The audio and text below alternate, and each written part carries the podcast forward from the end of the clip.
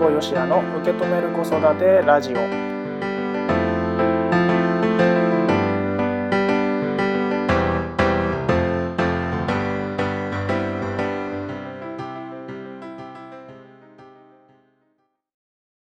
皆さんこんにちは辛坊よしやです。受け止める子育てラジオ今回もスタートいたしました。この番組は沖縄で子育て中のお母さんを笑顔にする活動をしている私吉兵衛こと辛坊吉也と一緒にですね家事をしながらとか家事の合間に自分の子育てについてちょこっと考えてみる。そんな時間になってもらえたらいいなと思っております。はい、えー、今回のテーマですね。今回のテーマはこちらです。子供が主体的に行動するために親ができることは何だろう。子供が主体的に行動するために親ができることは何だろう？です。自分でねこのテーマというか質問をね作ってねなんかすげえ難しいというかね何て言うのかな真面目なことを考えていたんだなと 思っておりますけれどもえっ、ー、とねこれを作った日が子供の日、うん、だったんですね。あ子供の日だから子供にね、まあ、うちの息子に自分がやりたいことをやらせてみようと思ったんですね。何やりたいんだろうと思ってね。で、えー、よくね、えー、うちの子には自分でね自分のことをしっかりできる子になってほしいんですっていうふうに考えるお母さんとかお父さんもいれば幼稚園とか、まあ、学校とかねそういったところのその何て言うの？幼稚園の目標1年間の目標園としてこういうことを取り組んでいきますよっていう何て言うの？あのあれ。学学年目標？まあいいや。なんかそういうのでねあの自分のことは自分でできるようにするとかっていう目標をね掲げてたりねする幼稚園とか学校さんとかがねあったりすると思うんですよ。自分のことは自分でできるようにするはいいんだけれどもな、まあ、自分で考えてね今どういうことをしたらいいのかなっていうのを考えてもらうこれすごい大事なことだと思うんですよね考えるって。考えるのは大事なんだけどもさその考える機会を与えてますかって話なんですよ。うん、自分でやってはいいけども何やっていいか分かんないんだよねきっと最初って。うん。まあ子供だけじゃなく大人もそうだよね。なんか新しい仕事とか始めたらさなんか例えば、まあ、バイトだったりパートとかにね行って今までね経験したことあるような職場とかだったらねいいかもしれないですけど何やっていいか分かんないじゃないですかああいうのって分かんないからじゃあ、まあ、教えてもらうんだけども教えてもらってある程度動きがねえー、動けるようになってくると要はねあの期待されてくるわけだよね。もうちょっと次なんか動けないかなみたいなね。とか自分で考えたりするんだよね。今手が空いてるけど自分どうしたらいいのかな何したらいいかなって考えると思うんですけども。でもこれ考えられない時もあるんだよね最初。分かんないから。これやってねって言われたらこれしかやらないじゃないですか。うんとなると自分で考えて行動できる子供になってもらうためには常になんかそういう考えるっていう機会を与えてあげないと多分あの考える癖っていうのかな？考える時間を作れないと思うんですよ僕はね。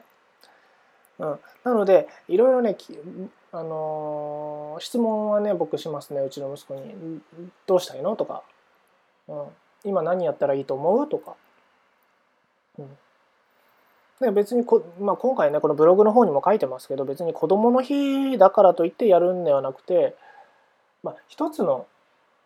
これ提案だよね。あの子どもの日だからそういうのをやってみてもいいんじゃないですかっていう提案として今回は書いたんだけども別に子どもの日にこだわらず例えば誕生日自分の誕生日にどうやってもらえたら嬉しいとか聞くとあの自分の誕生日はこういうふうに祝ってほしいっていうことを言ってくれると思うしうん、それだけじゃないと思うね。誕生日。まあ自分の誕生日でもいいと思うし、えー、じゃあ今日のねお母さんの誕生日どうやって盛り上げてあげるっていうふうにね子供に聞いてみるっていうのもいいだろうしお父さんがね、えー、逆にお父さんの誕生日どうしてあげたいっていうのをお母さんが聞いてあげるっていうのもいいと思うんです。うん、大事なのはやっぱりあこれも僕の答えになるかな。そう子供が主体的に行動するために親ができることは何だろう。に対する僕の答えとしては、うん、考える時間を取ってあげる。取ってあげる。考える時間を与える、うん、考えるということをさせてあげる。させてあげるってなんか偉そうからまあいいや。でもさせてあげるだからね、うん、あの考える時間をねないとそもそも考えないよね。よく考えたら。うん、自分で考えてって言ってあそう自分で考えてって言ってっていう時間を取るも大事だけどその次も大事でもし考えた結果子供が分からないとかうーんって悩んだ時はあの分かんないじゃないでしょっていうふうに責めない言わない、うん、分かんないよなそもそも考える時間を与えたことがなかったかもしれないじゃないですか今まで。し子供が小さければ小さいほどその選べる選択肢って少ないと思うんですよ。うん、少ないと思うんですよってか少ないよね。うん、少ない少ない。だから考えてみて分かんないって言ったらなんで分かんないの？ではなくてそっか分かんないよね。分かんない分かんなくてもしょうがないよなと思ってそっか分かんないか。じゃあこんなのもあるよ。あんなのもあるよっていうふうにね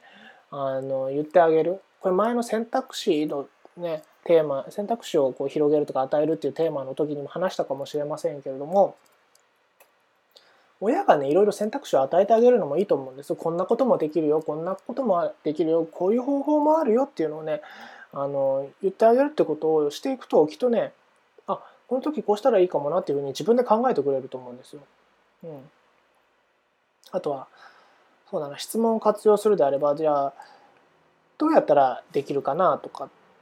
どんなしたらあどんなしたらって沖縄しか言わないのかなどんなしたらできると思うとかねいう質問を活用するとあのね結構主体的にね自分から行動してくれるので、まあ、これはテクニックとしてですけどね今のはね、えー、使ってみるという方法もあると思います。なので、えー、ぜひねなんか子供に考え考える時間を作ってみる作ってあげるっていうことをねしてみるといいんじゃないかなというふうに僕は思います。さてラジオの前の皆さんはね、えー、どんな風な感じでしょうか？どういうことを思ったでしょうか？ぜひね、なんか私だったらこういうふうにしたいなというものが生まれたらですね、それをやってみてください。それをやり続けることによってきっと子供も変わってくると思います。うんねえー、自分からやってほしいなと思ってるだけだとね、あのエスパーじゃないですからね、あのその思いは伝わりませんので、やっぱり伝えることが大事ですからね、実際に言葉に出して伝えるってことが大事です。でそのために質問を活用するということもできますのでね、ぜひね、えー、やってみてはいかがでしょうか。はい。というわけで、子育てしてるお母さんに届けたい、ポッドキャストで聞く笑顔になれるサプリメント、辛坊よしやの受け止める子育てラジオ。今回はこの辺でおしまいにしたいと思います。え今日も聴いていただいてありがとうございました。それではまた次回お会いしましょう。